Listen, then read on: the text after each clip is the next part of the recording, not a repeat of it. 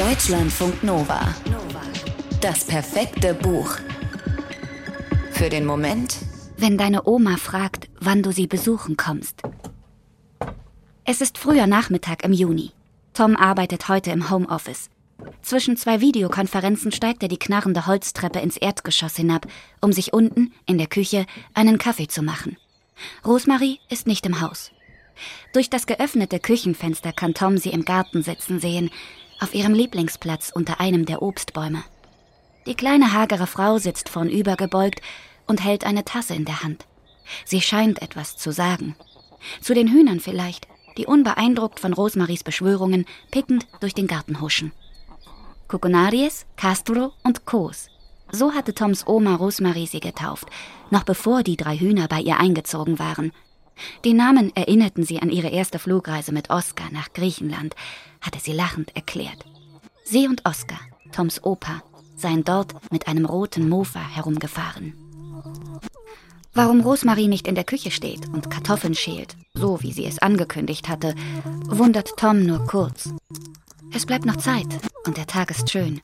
Warum also sollte sie sich hetzen? Kurz nach sechs klappt Tom müde den Laptop zu. Er reckt sich und horcht.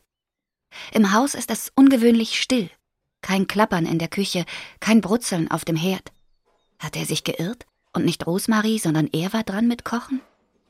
Mit einiger Verwunderung läuft Tom durch alle Zimmer und sieht auch durch das Fenster in den Garten zum Apfelbaum hinüber. Keine Oma, nirgends.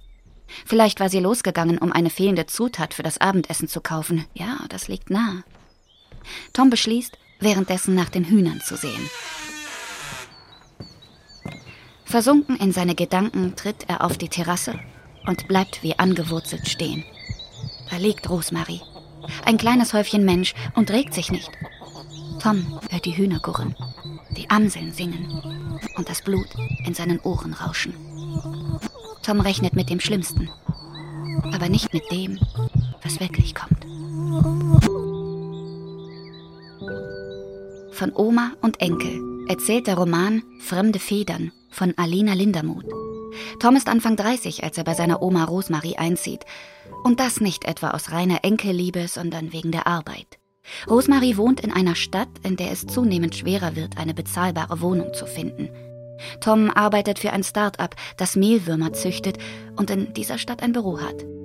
Zweimal bietet sich ihm die Chance, dort eine Stelle als Abteilungsleiter anzunehmen.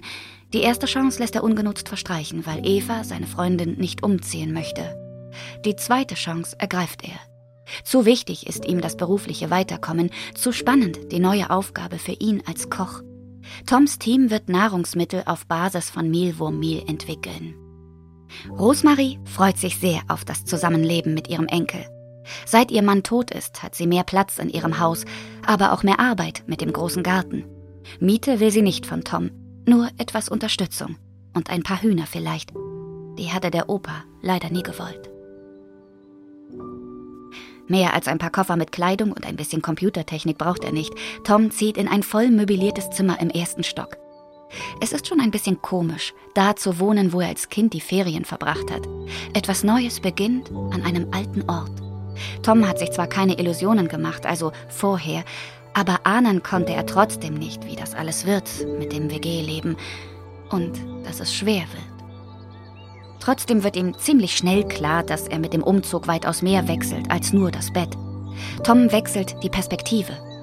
Das fängt bei seiner Idee von Beziehung und Familie an, bei der Frage, ob er seine Freundin Eva vermisst. Das geht über zu seinem Verständnis von Freizeit, die ihm kaum bleibt, wenn er immer Überstunden schiebt, genauso wie das kleine Team, für das er als Teamchef Verantwortung trägt. Und es hört bei der Pflege von seiner Oma auf, durch ihn selbst und durch eine 24-Stunden-Betreuung von Frauen aus dem Ausland, Frauen wie Katha, in die sich Tom verliebt. Es dauert nicht lange, bis Tom den Überblick verliert über seine widersprüchlichen Gefühle, über den ganzen Papierkram, darüber, was seine Oma will oder nicht, über die Arbeit mit den Mehlwürmern und über die drei Hühner. Deutschlandfunk Nova. Das perfekte Buch.